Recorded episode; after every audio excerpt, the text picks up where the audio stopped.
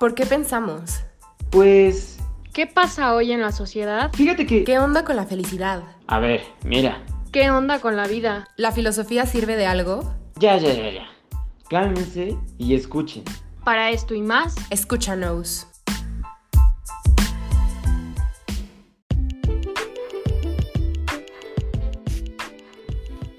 Tal? Eh, espero estén todos muy bien, nos estén escuchando de donde nos estén escuchando. Este es nuestro primer episodio de Escucha Knows, el podcast oficial del grupo estudiantil Knows, aquí perteneciente a la Universidad Panamericana. Eh, y pues bueno, siendo este nuestro primer episodio, les queremos platicar un poco que la esencia del podcast tiene toda la finalidad de invitarlos a la reflexión, de hablar un poquito sobre los problemas de la sociedad eh, actuales y reflexionar un poco sobre ellos con la finalidad, evidentemente, pues de tomar un poquito de acción. Vamos a tratar siempre de tener gente informada, eh, diversidad en la gente que invitemos para tener una reflexión pues más amplia. Y para esto, el día de hoy nos acompañan Daniela Osorio, eh, que cursa la carrera de comunicación aquí en la Universidad Panamericana. Eh, su servidor Diego Arias en la carrera de pedagogía y tenemos aquí de parte del grupo Chiploski Andrés Collazo y Melanie Valdés. Sean bienvenidos. Platíquenos un poco eh, de qué es Chiploski, eh, qué vamos a estar hablando un poquito el día de hoy. Adelante gracias Diego por invitarnos nuevamente. Y pues déjate cuento que Shiplos He primeramente nació como un grupo conformado por puras mujeres. De hecho, el punto era empoderar a la mujer dentro del UP y dentro de los puestos de alta, de alta dirección. Después entramos yo y un amigo que se llama Ángel eh, y decidimos que para hacer Shiplos He pues teníamos que empezar a hablar sobre cómo el machismo afecta esta parte del empoderamiento, ¿no? Qué actitudes son las que tienen algún tipo de efecto negativo dentro de esta, esta, esta acción, ¿no? esta actividad de empoderar a la mujer. Y al final pues se convirtió en She Plus He, la misión es empoderar a la mujer del UP para conseguir puestos de alta dirección, formar alumnos con una visión magnánima en cuanto a la equidad de género y empezar a fomentar una educación sobre una masculinidad más sana.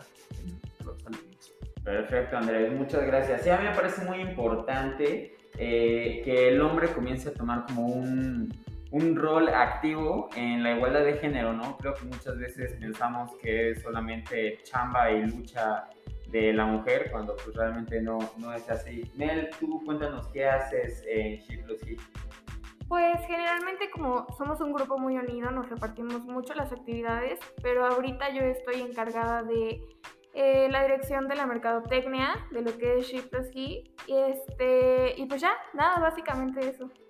Buenísimo, muchas gracias. Pues Dani, estimada, preséntanos eh, de qué vamos a estar hablando un poco el día de hoy con estos increíbles perfiles que acabamos de conocer. Claro que sí. Hoy el tema que nos toca discutir es un tema súper interesante y muy actual. Es el impacto del machismo en la economía. Es cómo las relaciones de género han afectado a, nosotros, las personas que somos actores dentro de la economía, cómo nos siguen afectando y a lo mejor pues posibles soluciones que se han podido presentar a la problemática. Este, y creo que algo muy importante dentro de, o sea, de la economía que representa mucho cómo el machismo afecta esto que se llama en inglés el wage gap, que es como, o sea, la diferencia entre salarios que reciben los hombres y las mujeres. ¿Nos podríamos hablar un poco de eso? Pues justamente como tú lo dijiste, es la diferencia entre las retribuciones salariales que por distintas este, cuestiones, discriminación, más que nada, pues este, se encuentra mm, el hombre sobre la mujer. Super, o sea, ¿y cómo afecta el wage gap a los, pues a los dos sectores de los que estamos hablando, los hombres y las mujeres? ¿Cómo influye en este estilo de vida? Generalmente el grupo que realmente se ve afectado es el de las mujeres. El de los hombres no se ve tan afectado porque aunque socialmente el, machismo pues tiene muchas repercusiones en, los hombres, em, de una manera personal, hablando en cuestión de empleos, este, no se ha notado realmente una afectación, pero básicamente puede afectar en el rendi- rendimiento de las mujeres, en, este, en las relaciones que tienen al momento de estar en, en el lugar de trabajo y demás. Bueno, ahí ahí te voy a interrumpir tantito, Mel, porque yo sí creo que el hombre tiene una repercusión muy importante con esto del, del wage gap, porque al final del día la economía es un sistema este, que está conformado pues por todos, ¿no? Y al final del día el aporte económico principal lo está poniendo el hombre por cuestiones, claro, pues de machismo, que no se le está dando la retribución necesaria a la mujer, pero siento que como que esta presión que se le pone al hombre, muchas veces escuchamos esta parte de, uy, no, no le des este, la promoción a esta mujer porque es mujer, tiene que cuidar a su familia, a sus hijos, no la eleves este, aquí en la oficina, ¿no? Y con el hombre es al revés, uy, no, tiene que mantener una familia, aumenta el sueldo, etcétera, etcétera. Entonces yo creo que como que este desbalance de la situación al final del día, independientemente del factor económico, sí tiene una repercusión, por ejemplo, emocional muy fuerte. Y eso es parte de los problemas del machismo, que muchas veces los hombres este, se reprimen, no externan, este, digamos que de una manera humana, este, todas estas presiones que tienen. Entonces yo creo que aunque la repercusión tal vez no se vea tanto ahora sí que en su bolsillo, sí se ven la manera en la que ellos se desenvuelven, por ejemplo, al llegar a casa, ¿no? ¿Qué, qué opinas de eso, por ejemplo? Pues es, son ambas cosas, la verdad. O sea, sí hay una. Desde una perspectiva histórica, podemos ver, por ejemplo, que gran parte, o sea, el primer movimiento feminista fueron las sufragistas, ¿no? Entonces, pues todo ese movimiento empezó, según yo recuerdo, a, principios del siglo XX, ¿no? Entonces, pues, como dije, históricamente el hombre eh, ha tenido una posición laboral, pues, más importante, justamente como dices, ¿no? De llevar el pan a la casa, ¿no?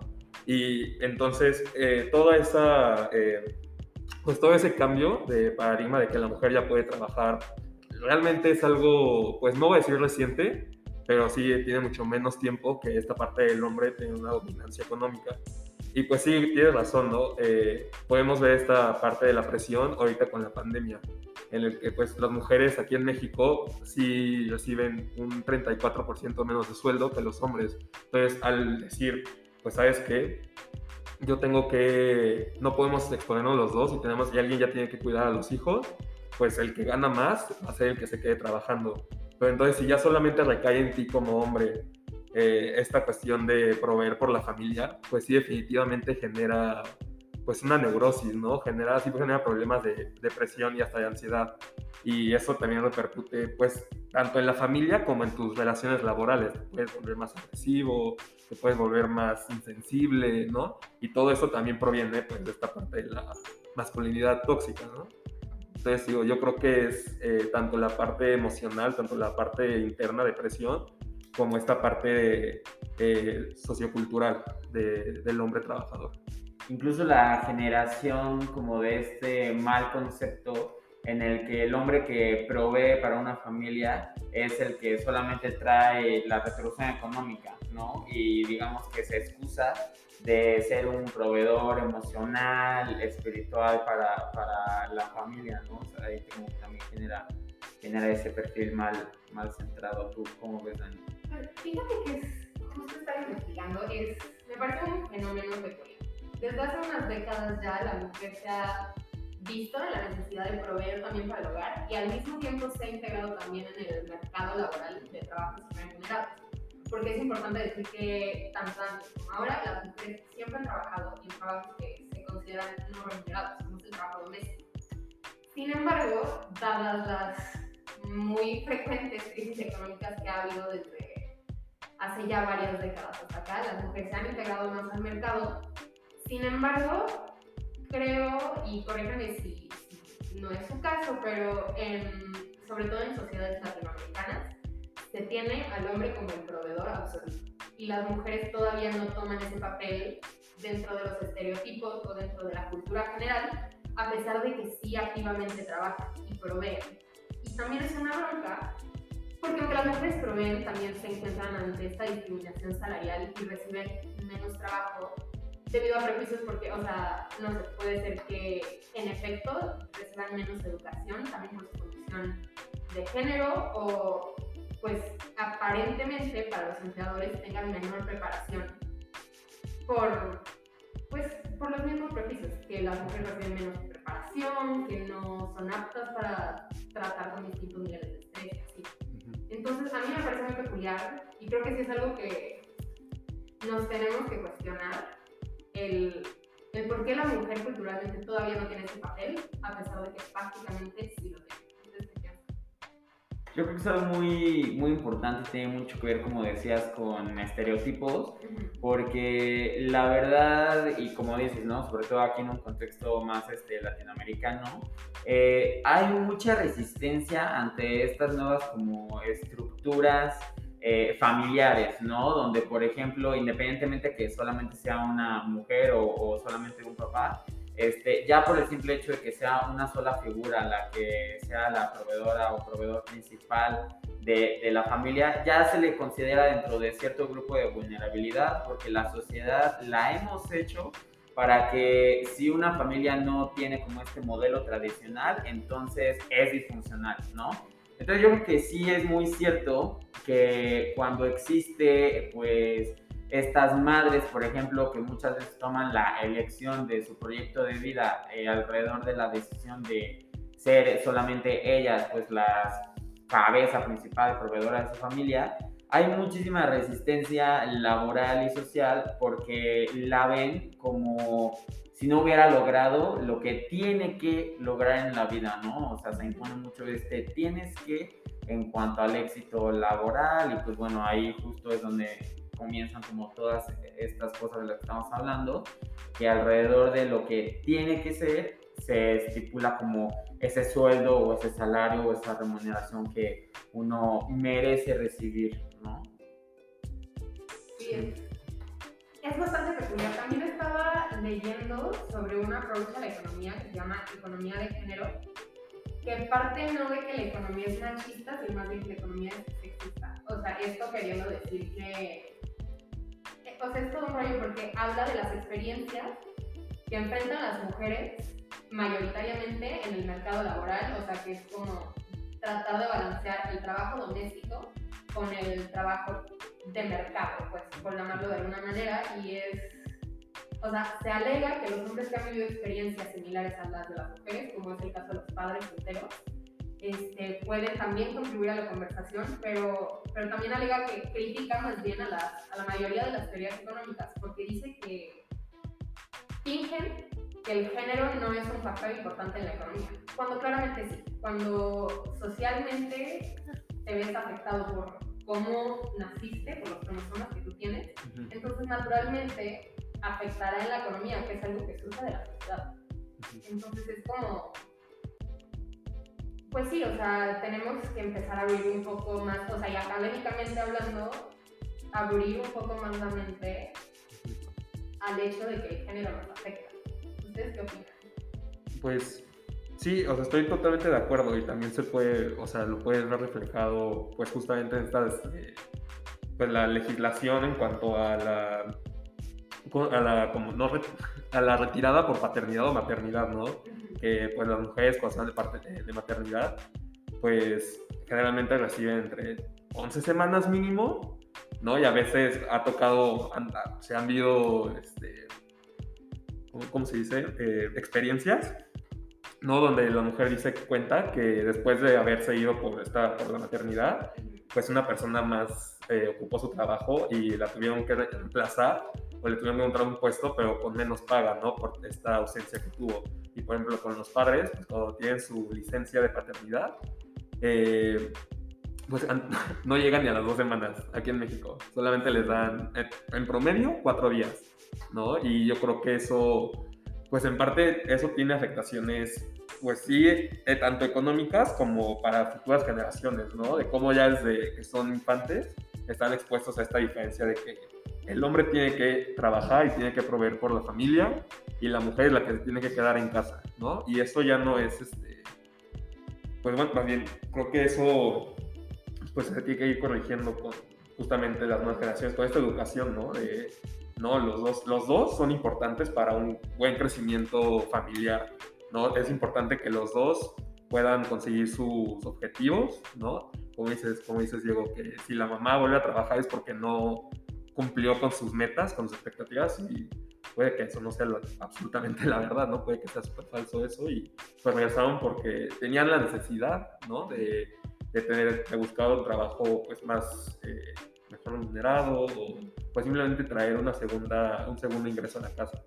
Fíjate lo, lo fuerte que está de esto que comentas, que alrededor de una ideología mal centrada, mal puesta, como es que el hombre tiene que ser como el único proveedor y que proveer es este, solamente en el ámbito económico, de ahí se desprenden ya cosas que tienen que ver con política, que tienen que ver con qué puedes y no puedes hacer en el trabajo, ¿no? Eh, ya en el día a día y vemos cómo eh, ahora sí que no nos podemos escapar de vivir, eh, estemos a favor de lo que estemos, eh, seamos, tengamos un proyecto de vida distinto o tradicional. eh, no tenemos como esta mm, escapatoria de vivir estos como ideales mal planteados alrededor de, de este tipo de cosas como machismo y desigualdad, porque ya es algo que está muy inherente en la vida laboral, ¿no? Entonces, por ejemplo, nosotros que somos un grupo de, pues, gente joven, y bueno, esto es para todos, pero principal quiero saber, por ejemplo, Mel y Dani, ¿qué preocupaciones este, tienen en cuanto al entrar a un mundo laboral eh, tan exigente eh, y que aún tiene esta perspectiva hasta cierto punto pues, pues machista y desigual. Pues mira, justamente rapidísimo regresando, obviamente creo que hay que estar conscientes que justamente el hombre también se ve afectado por el machismo, pero como ya lo comentaron, de una manera siento que más social, más personal, más sentimental, por así decirlo. Ahora, respondiendo a tu pregunta, justamente pues este creo que al enfrentarte al mundo laboral como mujer, pues tienes que desde conseguir el trabajo, porque hay veces que mm, hay empresas que ni siquiera te consideran por el hecho de saber que o te puedes embarazar y te tienen que pagar este, distintos recursos, el hecho de a veces también el acoso laboral que puede existir y pues que siempre puede haber como mucha competencia entre los distintos como individuos. ¿Sabes a mí que me ha sacado muchísimo de onda? Este, es darme cuenta, o sea, que realmente las personas que son cercanas a mí, personas con las que a lo mejor crecí o personas con las que voy de fiestas, este, pues fuera del ámbito laboral te tratan como igual, pero después, o sea, yo no he tenido la oportunidad de trabajar con estas personas, pero por ejemplo, unos amigos tienen un negocio y platicando con mi hermano, le- o sea, mi hermano le estaba comentando que estaba buscando un trabajador, sexo indistinto, y los amigos les dicen, contrates mujer, porque es una bronca, luego tienen hijos y se tienen que ir temprano, no encuentran quién les cuide el niño, y yo como ahí, o sea, perdón, o sea, creo que tú como empleador también podrías dar herramientas para ayudar a la mujer, o sea, sobre todo si es una madre soltera. Y es lo mismo, ¿por qué no le das estas herramientas a los padres solteros? Sin embargo, los padres solteros no se ven tan afectados porque su rol en sociedad no es el de primario. Este, y por ejemplo, también me ha pasado que una preocupación importante mía es que me subestimen en el ámbito laboral. Porque, o sea, porque a lo mejor como mujer damos una apariencia cierta, o sea, cuando yo solía estudiar Derecho, trabajar en una notaría, y al principio era como conquistar, no, pues vete a Santa Fe, no, que no sé qué, y al final, o sea, me gané el hecho de, o sea, poder ir a, pues, al Iztacalco, me mandaban a juzgados y así, pero pues, me lo tuve que ganar todavía, me mandaban por juzgados. A pesar de que yo tenía las mismas capacidades intelectuales, físicas, a lo mejor no soy tan capaz de defenderme como de algún peligro físico los hombres, porque sí tengo que reconocer que... Bueno, depende hombres- cuál, ¿no? También. Sí, también. O sea, pues sí, total. O sea, algunos ya no soy muy atlética y a lo mejor por eso me mandan mucho cuidado. Pero, pero sí es, a ver, enfrentarte a la creencia de que porque eres mujer puedes menos, es algo muy agotador. Claro, y como dices, el tener que llegar a un trabajo y tener que ganarte las cosas, la confianza, que generalmente no pasa tanto con un hombre. Desde el hombre desde que llega ya se espera que esté bien. Oye, yo te voy a decir algo completamente desde el otro lado de la ventana respecto a esto de, del- de la onda laboral. Yo que estudio pedagogía, pues bueno, la verdad es una carrera que tiene muchos problemas de circunscripción y la verdad es que sí, eh, principalmente el- el- los estudiantes que egresan de pedagogía son mujeres, ¿no? Y yo me acuerdo que desde mi primer semestre de la universidad, a mí me dijo una maestra, este, a ti te van a ver más eh, por el simple hecho de ser un pedagogo este, hombre, ¿no? Y yo dije eh, en esa instancia, en ese momento, órale, qué padre, ¿no? Este, pero conforme he ido avanzando y adquiriendo como esta formación más que profesional, humana, eh, cada vez he sentido como una presión y deber por pensar que hasta cierto punto no es justo, ¿no? Y que a donde sea que yo vaya a conseguir trabajo, eh, voy a tener al lado eh, una fila de 7 o 10 mujeres que quieren lo mismo que yo y entre ellas tienen que competir y yo no lo tengo y la verdad es que puede que sea más probable que me lo den a mí porque la misma institución diga, ah, mira, un este, pedagogo hombre, ¿no? Que ahora, también, ahora sí que puede que sea uno de los beneficios por romper eh, con paradigmas de que esta carrera es para hombres o para mujeres, etcétera. Pero sí es bien distinta y de verdad se lo digo como de manera pues completamente evidencial.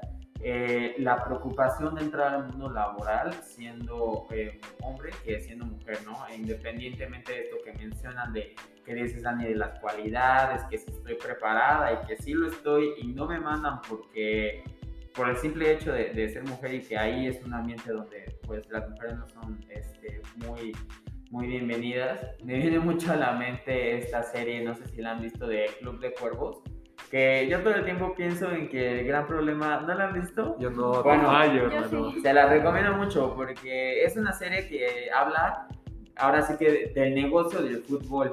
Y la gran problemática ahí es que la principal es una mujer que ama el fútbol, que adora el negocio del fútbol.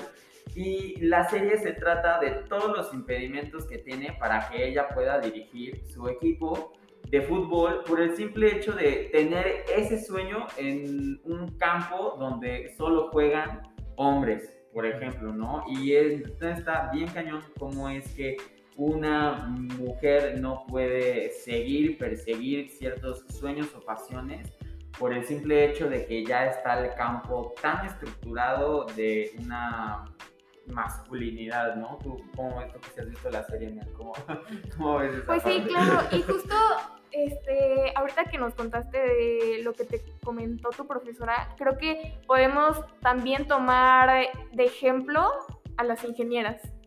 Siempre cuando hay una ingeniera o una mujer entra a una carrera que es dominante de hombres, es como, si vas a poder. Y justo ahí ves la diferencia de cómo es la entrada de una mujer a una carrera dominante de hombres y a un hombre a una carrera, por así decirlo, dominante de mujeres. Claro, y que a mí se me decía, se me aplaudía, ¿no? Y este, por tomar como esta decisión de entrar a un entorno que es, eh, bueno, donde hay más mujeres, y a la ingeniera le dicen, uy, no creo que puedas, ¿no? Sí, exacto. Y eso es, es muy agobiante, ¿sabes? O sea, porque como mujer, cuando te enfrentas a eso, muchas, o sea, lo vemos como un reto, me parece. Y, o sea, por ejemplo, a mí me pasó y, y les digo, o sea, pues entre empleadores e incluso también en el ámbito académico, profesores, tus compañeros te desestiman y te cuestionas como, sí voy a poder, sí voy a poder. Y al final es como, bueno, o sea, al menos a mí me pasó que dije, como, no, es que sí voy a poder porque me dicen que no.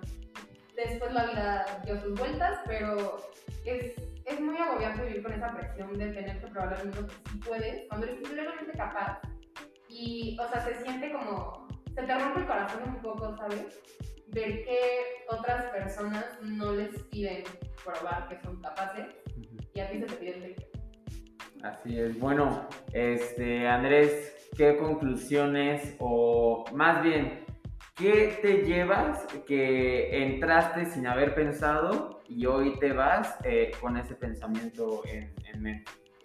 Bueno, pues de primera, yo creo que este, esta, esta diferencia, ¿no? Entre, entre que un hombre llega a un mundo dominado por mujeres, ¿no? Pensemos en los trabajos, pues que son como tradicionalmente vistos de mujer, ¿no? De que son maestras de, los maestras de primaria, secundaria, ¿no? Que son secretarias, incluso, por ejemplo, este parte del sector de trabajo, eh, de trabajo del hogar, pues es dominado por mujeres, la verdad, ¿no? Justamente por esta necesidad de en querer encontrar un trabajo, pero no te dejan, ¿no? No, simplemente no lo encuentras porque pues estás, eh, estás entrando a mundos como pues tradicionalmente dominados por el hombre. Y la verdad, yo no me había puesto a pensar justo, digo, en esta diferencia de cómo es un hombre llegando a un mundo dominado por mujeres a cómo es una, una mujer entrando a un mundo dominado por hombres, ¿no? O sea, tú lo ves como como dijiste, ¿no? Como ya la hice, pues si la maestra dijo que me van a ver más, pues ya la rifé, ¿no? Y en cambio, pues, si una mujer entra a, a las ingenierías, pues como dicen de, híjole, es que sí, debe ser muy inteligente, pero tiene que ser mejor, ¿no? Que los hombres, tiene que ser, tiene que ir más allá, ¿no? Y eso es algo que yo me llevo mucho de, de esto, ¿no? O sea, seguir pensando cómo tenemos que, pues, derribar en cierto punto estas barreras eh, pues que son ideológicas y culturales, ¿no? En cuanto a las relaciones de trabajo, pues entre los géneros. Perfecto. Tú, Mel, a ti te voy a cambiar la pregunta, por ejemplo, eh, ¿qué le dirías en dos, tres palabras a, bueno, qué acción le recomendarías a los hombres que deben de tomar eh, para poder eh, tomar acción y resolución en cuanto a esta problemática que estamos hablando? Solo a los hombres y Dani, ¿qué le diría a las mujeres? creo que el hacer conciencia, el justo sentarte y pensar pues en tus privilegios, por así decirlo, y en las desventajas en las cuales pues se ven las mujeres. Creo que los hombres siempre van a hacer muchísimo más pensando y dándose cuenta de mm, el machismo y las actitudes que tienen en contra de las mujeres. Ok, tú Dani. A las mujeres. Yo les diría primero que nada, no, o sea, pues peleen, porque tenemos derecho a que se nos pague por nuestro trabajo. O sea, tanto si es como, por ejemplo, del mercado laboral tradicional, como el trabajo doméstico, que es curioso, porque el trabajo doméstico no solo son servicios, sino también es producción de bienes. Pero, o sea, peleen por lo que se merecen, que es, o sea, trato digno, su salario justo, y también les diría como ayudémonos entre nosotras. Porque pues también, o sea, pasa que hay muchas mujeres que todavía, o sea, no se construyen y no caen en la cuenta de que pues sí, o sea, que es un mundo muy injusto y que los aparentes beneficios que tenemos por ser mujeres no, realmente no son beneficios, sino son, o sea, son dañinos para nosotras. Entonces hay que procurar apoyarnos entre nosotras y alzar la voz por otras cuando otras no pueden. Entonces, sí, unidas. Bueno, pues muchísimas gracias, este, chicas, chico. Este, sí, pues yo los invito a, a tener este viaje a su interior para poder generar esos cambios en el exterior, ¿no? En, en pocas palabras. Y este, pues bueno, muchas gracias, eh, She Plus He, por estar aquí. Gracias por Este episodio, esperamos tal vez en algún futuro volver a tener, aunque sea un, un episodio o algún proyecto juntos y pues bueno, este fue nuestro primer episodio, creo que me gustó, me gustó a dónde llegamos, este, y pues bueno, les deseamos que estén muy bien, que se la pasen bien, ojalá esto les haya servido para reflexionar y que esa reflexión les sirva para un cambio. Nos despedimos. Bye. Bye, Hasta gracias. luego.